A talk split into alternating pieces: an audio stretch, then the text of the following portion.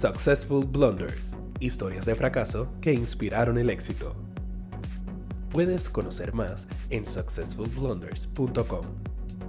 Con ustedes, Alberto Lugo. Bienvenidos amigos a otro episodio de Successful Blunder Podcast, donde hablamos de fracaso con empresarios exitosos para que tú aprendas qué no hacer en tu negocio y puedas escalar rápidamente.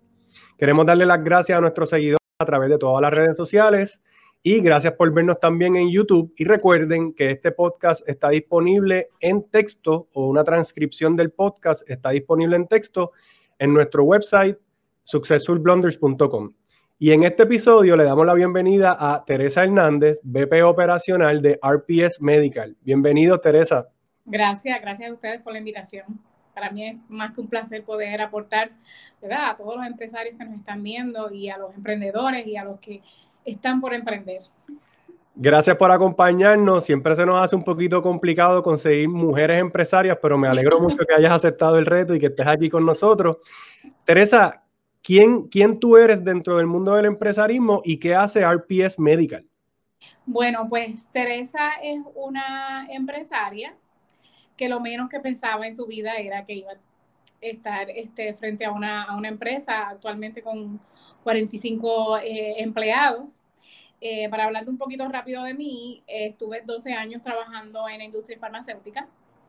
De ahí es que, de ahí es que provengo, eh, trabajando con todo lo que es informática. Okay. trabajé en el departamento de, de Information Technology dentro de, de, Pfizer a nivel regional. Estuve manejando la seguridad, estuve manejando varios proyectos, eh, eh, estableciendo protocolos, validación, etcétera. Todo lo que se hace en un departamento de, de, informática. Eso sí, comencé arreglando computadoras, monitores, este, todos esos troubleshooting de, de helpdesk, ¿no? Haciendo el trabajo duro, como, como Haciendo el trabajo, exacto, y poco a poco pues fui escalando dentro del departamento de, de informática. Eh, y para ese tiempo, pues, las mujeres en ese campo somos, éramos mínimos. Y fue bastante, bastante retante sobrevivir, como uno dice, en ese, en ese mundo de tecnología siendo mujer.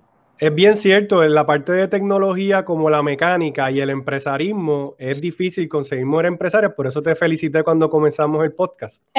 Gracias. Luego de, luego de ahí, pues hubo varios cierres de la, de la farmacéutica y la headquarter que yo pertenecía era de Arecibo y esa fue una de las primeras que, que cerró. Y da la casualidad que en esa semana eh, mi esposo pues ya llevaba años con, con, esta empresa y me dijo, mira, mi gerente me renunció, pues necesito para ver si, si me puedes ayudar en, en, en algo, organizando la, la, las cosas un poquito en lo que consigo a alguien. Y hago así porque al que consigo a alguien, pues ya llevo también 12 años trabajando junto con él este, en, la, en la empresa. Yo no sabía absolutamente nada relacionado a lo que era la, la, empresa, cómo se manejaba, mucho menos el área clínica. O sea, algo de tecnología para un área clínica. Así que te podrás imaginar el reto que fue para mí comenzar con eso. Obviamente lo primero que comencé a hacer fue la contabilidad y recursos humanos. Nada que ver. Claro. Nada que ver. Esto, y ahí es una de las áreas más complejas de, de, una compañía. Pues, la parte de recursos humanos siempre es complicada y mencionaste que tiene 45 personas trabajando contigo, así que es, es, es retante. En aquel momento, cuando yo comencé a trabajar con él, éramos eh, cinco, si no me equivoco. ¿Qué? prácticamente era, era, era súper fácil, ¿no? Este, poder manejar cinco empleados y la compañía pues apenas estaba dando sus primeros pasos. Ella fue fundada en el 2002 esto, y yo entré a trabajar en la empresa en el 2008. Ok. Fue que yo comencé a trabajar con él. O sea, que llevas tiempito ya, así que tenemos, has tenido tiempo suficiente para haber pasado por muchos eh, problemas y situaciones de fracaso en la empresa. Así que cuéntame, vamos, a, vamos al tema de interés. Cuéntame esa situación que cuando te invitamos dijiste, tengo que hablar de esto.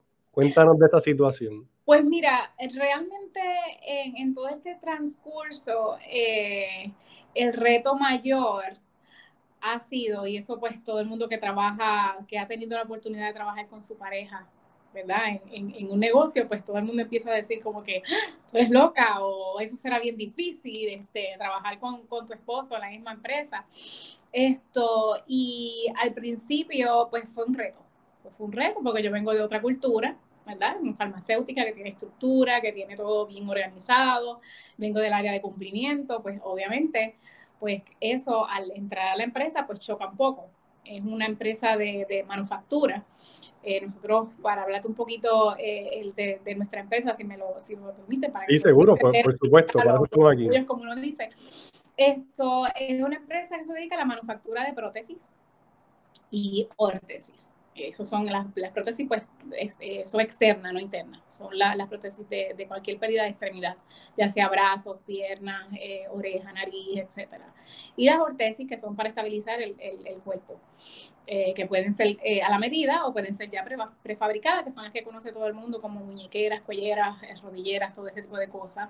Y también lo que son DMI, que son sillas de ruedas, camas, andadores, como todo ese tipo de cosas. Cuando tú dices que pueden ser eh, customizadas, es por ejemplo, si una persona tiene un problema en un fémur, tú puedes ah, desarrollarle una pieza que lo ayude o algo. ¿Cómo, digo? Realmente, eh, no sé si, si, has tenido la oportunidad de ver a las personas que han tenido algún tipo de derrame, que caminan eh, con un poco cojeando, problemas en la mano y que le, que le colocan un tipo de, de, pieza o de ortótico de plástico, ¿no? Para estabilizar el, el el, el, pie o la extremidad. A eso me refiero, que se hace a la medida del, paciente para que no lo lacere, no le lastime eh, la extremidad, la pantorrilla, etc.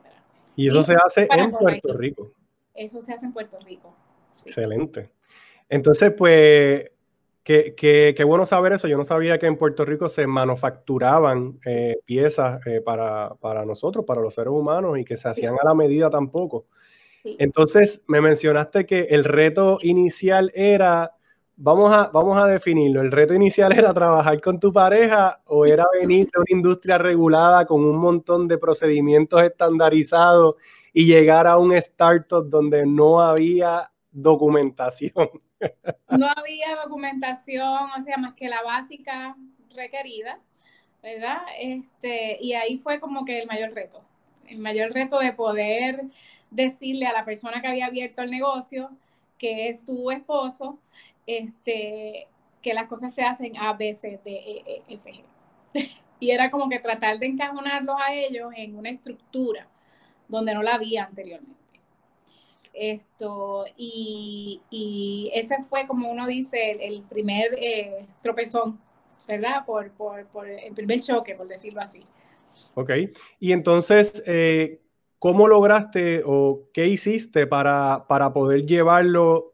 porque yo imagino que vienes de una industria tan regulada y yo, yo conozco farmacéutica donde está todo absolutamente escrito y todo está validado y todo está bien definido. ¿Cómo lograste mover esta empresa que era un startup o, o por lo menos acercarla a algo similar que te hiciera sentido a ti porque tampoco tú tienes el dinero ni el tiempo dentro de una compañía pequeña para poder llevarlo al nivel que tú estabas acostumbrada? Pues mira, esto, la forma más, más fácil que, que pude utilizar para, poder llevarlo a eso es que en ese tiempo había salido una empresa reguladora que había hecho relaciones con la regulación de, la redundancia, de Medicare, que se llamaba la Comisión Conjunta, conocida por, eh, en inglés como Joint Commission. Y esto estaba para estructurar... Eh, en términos de cumplimiento, los hospitales, estaba más alineado a los hospitales.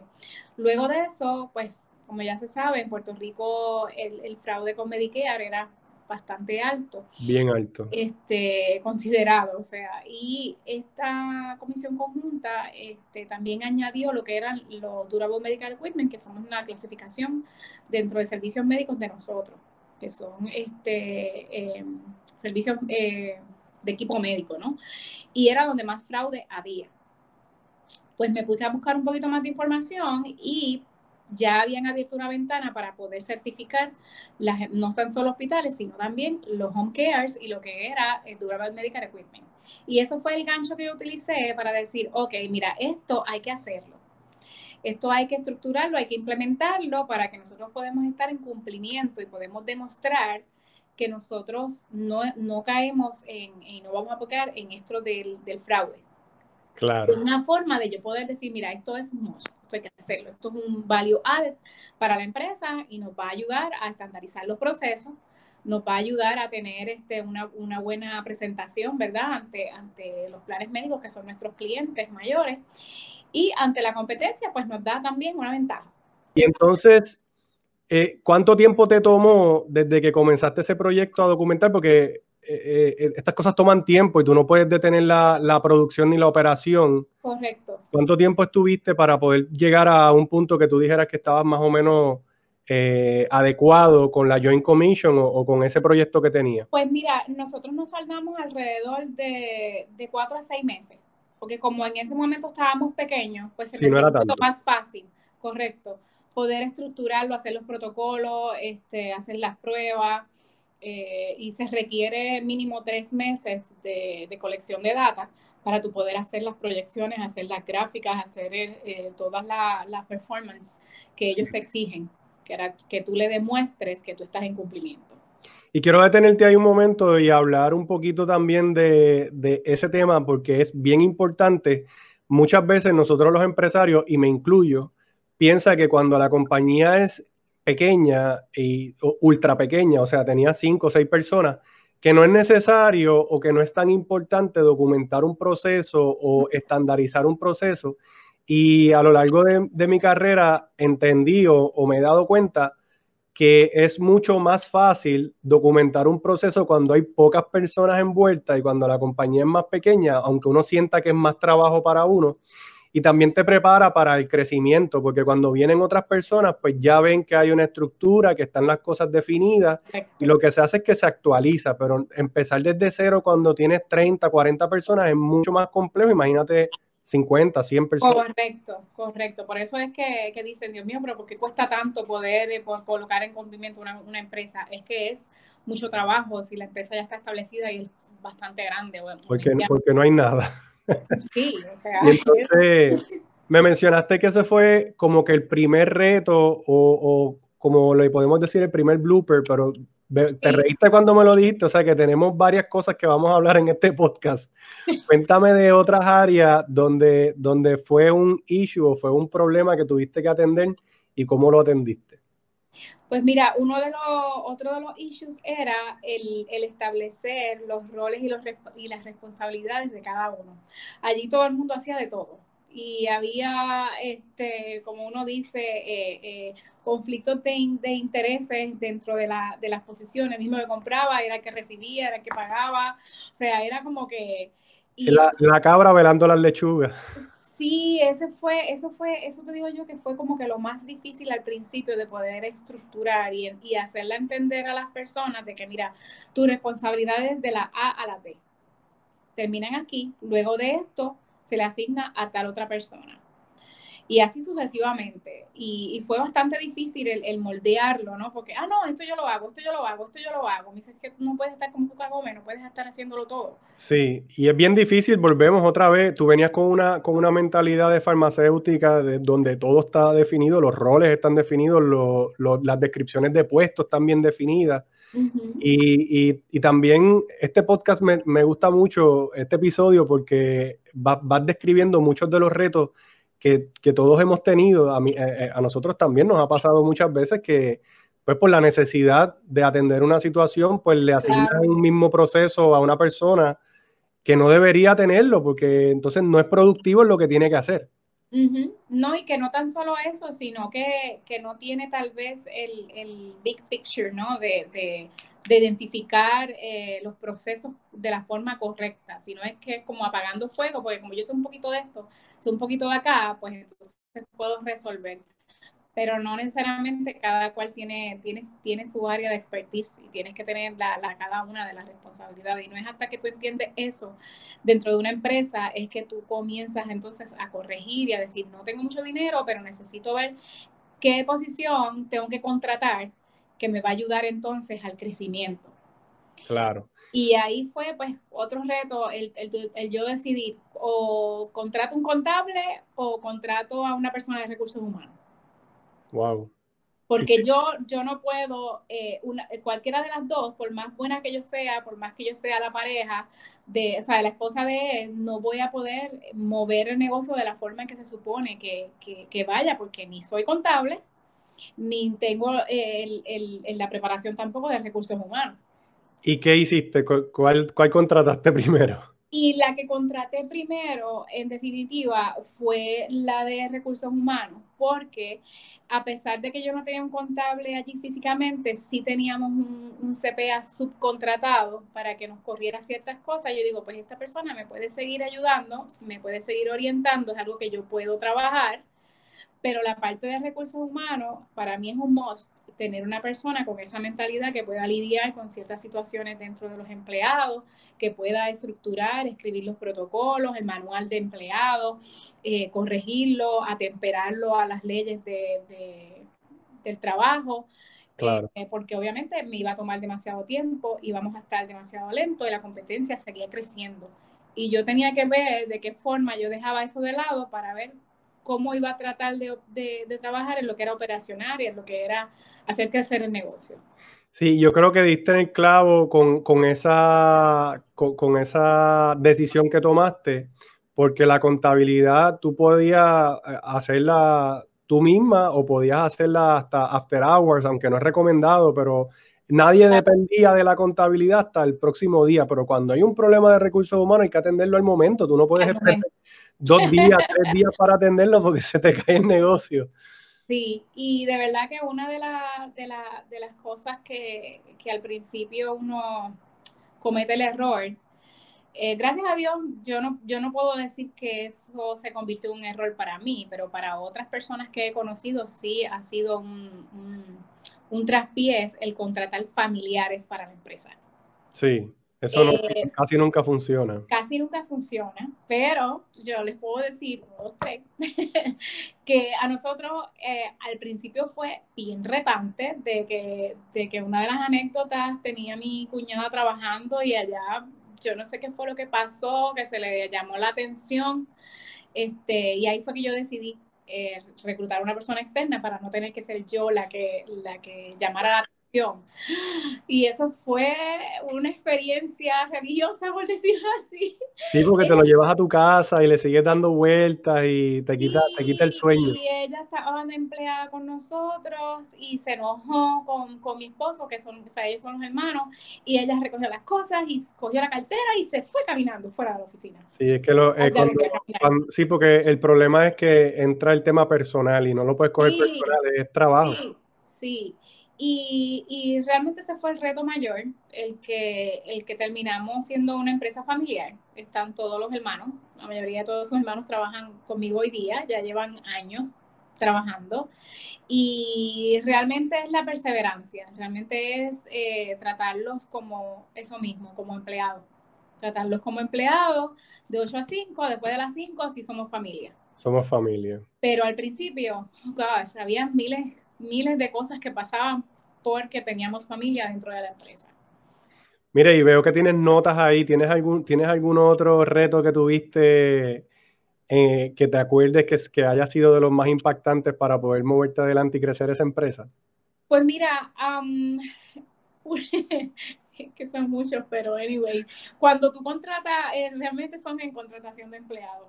Eh, por aquí han pasado miente mi cosa con empleados empleados desde que, desde que te, te demandan hasta que se enamoran de, de la abogada que tú contratas y la hostiga. este, eh, realmente es, ha sido la contratación de empleados. Eh, hemos tenido muchos empleados muy interesantes, empleados que, que nosotros eh, se supone que se le que se le haga un chequeo de un chequeo de background el background check, sí. Exacto, a cada uno de los empleados y si nosotros lo hacemos mensual, porque no, no saben, un mes puedes cambiar muchas cosas. Wow, mensual es bien, es bastante corrido. Sí, y gracias a Dios por eso eh, descubrimos muchas cosas. Eh, ah, de verdad. Sí, de los empleados. de los empleados este, y han sido anécdotas que hay unas que se pueden decir, hay otras que no, obviamente, por, por, por razones obvias.